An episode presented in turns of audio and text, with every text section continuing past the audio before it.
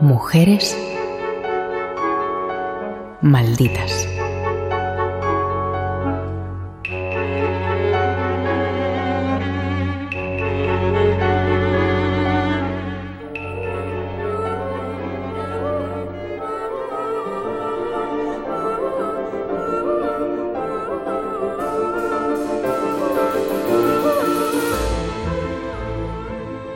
Como ocurre casi siempre, la trayectoria científica de la botánica italiana Eva Mameli nos ha llegado ligada a la de su marido, el agrónomo Mario Calvino, con quien es cierto que llevó a cabo gran parte de su trabajo.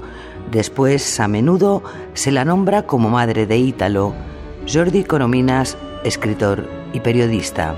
Ella es más conocida, bueno, fue una gran botánica, ya, hablaremos ahora de esto, una, una persona que tenía una pasión impresionante por, por su trabajo, pero ella terminó siendo menos conocida que su marido, Mario Calvino, y que uno de sus hijos, Ítalo, de quien también ya hablaremos de, de cómo, digamos, el trabajo de la madre termina influyendo en su carrera. Pero antes de casarse, Eva ya era una mujer de ciencia, con una formación sólida y dedicada a la investigación.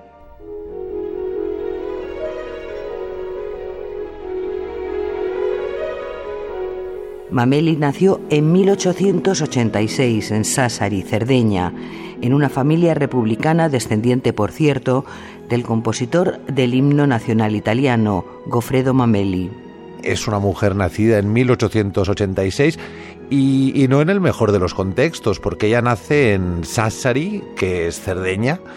¿Y qué significa esto? Pues que está en una isla, está en una isla poco desarrollada, pero ella tiene la fortuna de nacer en el seno de una de las familias más cultivadas de ese entorno. Cultivada y progresista. Progresista con ideas socialistas que ya más tarde desarrollará. Cultivada con ideas laicas. Fue una de las primeras niñas en ir a clase en un liceo público, en una época en la que eran poquísimas las que seguían estudiando más allá de los nueve años, cuando concluía la enseñanza básica. Eva prosiguió y en 1905 obtuvo su primera licenciatura en matemáticas. Digamos que hay una lógica y una lástima. La lástima es que el resto de mujeres de su época no tuvieran su suerte. ¿Por qué? Pues porque ella pudo estudiar como cualquier hombre y a partir de eso que se demostraba que si una mujer lo hacía, ponía interés, mm, estaba, como es comprensible, en igualdad de condiciones que, que digamos que los señores tras la muerte de su padre, se trasladó junto a su madre a Pavía. En la universidad de esa ciudad se matriculó en Ciencias Naturales y en 1907 obtuvo otra licenciatura, esta vez en Historia Natural. En 1915 se convirtió en la primera mujer que obtuvo la libre docencia en botánica. Hay que decir que, además del, título de matemáticas, consigue una licenciatura en ciencias naturales y empieza a enseñarlas, pero de, después llegará a un punto creo yo, fundamental. En 1915 ella consigue lo que entonces, y creo que también hoy, se llamaba la libre docencia en, en botánica y fue la primera mujer italiana y una de las primeras europeas en lograrlo. Esto ya muestra, digamos, su ambición, su talento. Trabajó en el estudio de los aspectos químicos y farmacológicos de las plantas medicinales de los ecosistemas sardos y publicó sus trabajos en revistas internacionales, lo que la convirtió en una auténtica pionera. Sí, además en, un país, no lo olvidemos, a ver, eh, la, la, Italia de, de, principio del siglo XX es un país que crece y crece muy rápido, pero también ha pasado por un brutal atraso. Es decir, Italia se unifica en 1870, los gobiernos de finales del siglo XIX tienen aciertos y errores, tienen grandes derrotas militares, por ejemplo, pero el país tiene un bloque de ciudades bastante poderoso, las 100 ciudades que llaman ellos, y luego un, un, inmenso universo rural que aún es mayoritario. ¿Qué quiero decir con ello? Que, digamos, el aspecto científico cuesta y se va resolviendo a principios del, del 900. Ella forma parte de, ese mundo que crece y, tiene un talento inconmensurable también por el hecho de, estar en inferioridad, por ser mujer.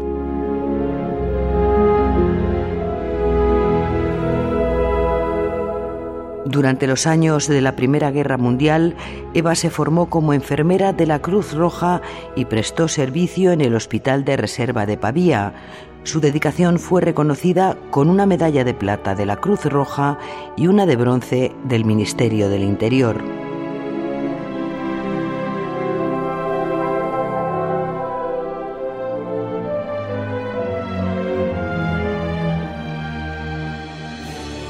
No está claro cómo se conocieron Mameli y Mario Calvino, el que sería su marido, pero todo apunta a un noviazgo extremadamente breve y una conexión basada en el amor a la ciencia y el rechazo a la religión. Según la versión más verosímil, Mario Calvino pidió información sobre alguna mujer botánica y soltera con la que casarse y llevarla de vuelta consigo a Cuba, donde trabajaba. Eva era entonces docente en la Universidad de Pavía y Calvino se plantó en su casa para pedirle sin rodeos que se casara con él. Ella le pidió tiempo para pensárselo, pero Mario tenía que volver a Cuba. Eva le dijo que sí. Calvino, que es masón, que es socialista, que es ateo, que luego será antifascista, que necesita una, una experta en, en genética, en genética botánica bueno, buscará un poquito, no hay tantas, y, a partir, diría yo, de 1915-16, cuando Eva, ahora lo veremos, está enfrascada en la Primera Guerra Mundial, empezará a cartearse con la que luego será su futura mujer.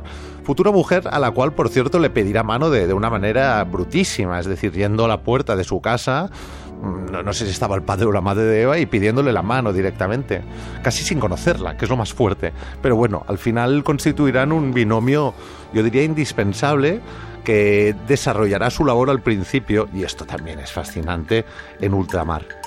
Se casaron en Pavía el 30 de octubre de 1920 e inmediatamente se fueron a La Habana.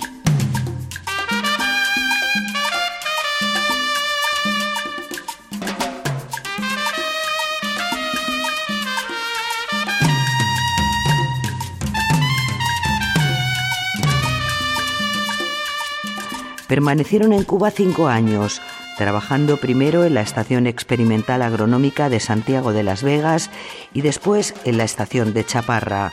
En ambas instalaciones ella ocupó el puesto de jefa del Departamento de Botánica, con lo que se convirtió en la primera mujer en ocupar un cargo directivo en el campo de la agricultura en Cuba primera mujer que ocupa un, cargo directivo y e insistimos en el, en el concepto de ultramar, que era más difícil, es decir, Italia puede ser un país, aún lo es, ¿eh?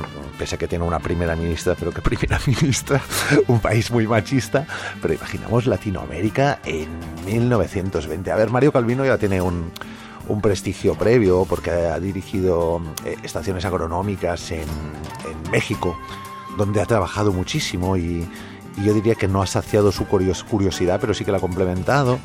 Y en 1920, tras, contraer este matrimonio científico amoroso con, con Eva, se trasladan a, Santiago de las Vegas, que, es, que es un suburbio de La Habana.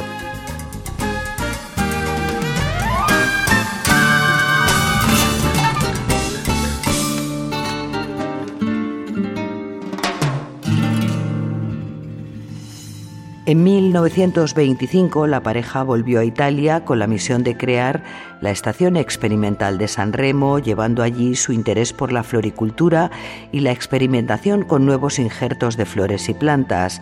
En 1930 ambos fundaron la Sociedad Italiana de Amigos de las Flores. En esos años fue también profesora de botánica de la Universidad de Cagliari y una efusiva defensora de la naturaleza. Ni siquiera Mussolini la pudo apartar de su trabajo. Ella es socialista, ella es atea, ella por lo tanto es antifascista y durante esos 20 años, eh, en la Italia de Mussolini, sigo que con sus actividades y nadie la disturba. Asimismo, con toda su camada, lo que hace es educarlos fuera de la, de la educación nacional fascista, nacional popular de ese momento. Defiende sus ideales y quiere aplicarlos, aplicarlos no, mm, transmitirlos a, a sus hijos para que sean mejores personas y puedan crear un mejor mundo mañana. Cuando en 1951 falleció su marido, ella asumió la dirección de la estación de San Remo. Mameli publicó más de 200 artículos científicos a lo largo de su carrera. Fue además coautora de un diccionario etimológico de nombres genéricos y específicos de plantas y flores. En cuanto a su trabajo sobre el terreno, participó en la reforestación del Jardín Botánico de Cagliari, que había resultado dañado durante la Primera Guerra Mundial con palmeras, eucaliptus, encinas y otras plantas exóticas.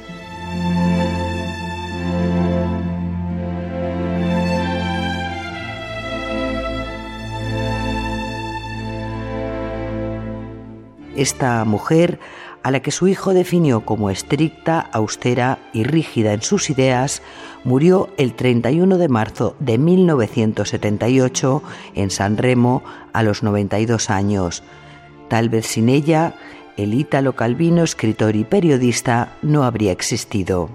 Sin unos padres científicos, Ítalo Calvino no hubiera escrito ni hubiera pensado como, como lo hizo. De, de hecho, a ver, eh, recordad que en este 2023 celebramos el, centenario del nacimiento de, Italo Calvino, que eclipsa a toda su familia, pero es que sus padres son verdaderamente importantes como es comprensible en su formación, pero también en su obra. Yo, yo hace poco pensaba que, que Calvino, con toda esta variedad, con esta voluntad de, de ir remodelándose, de, de probar estilos, también de acercarse a la ciencia, porque él habla de, de astronomía y se fija en, en, cuestiones para las, para las cuales, diría yo, muchos escritores no estamos preparados. Pues todo ese interés por, por la ciencia y por formular mundos y estructurarlos e inventarlos encaja perfectamente en, en lo que hicieron su padre y su madre.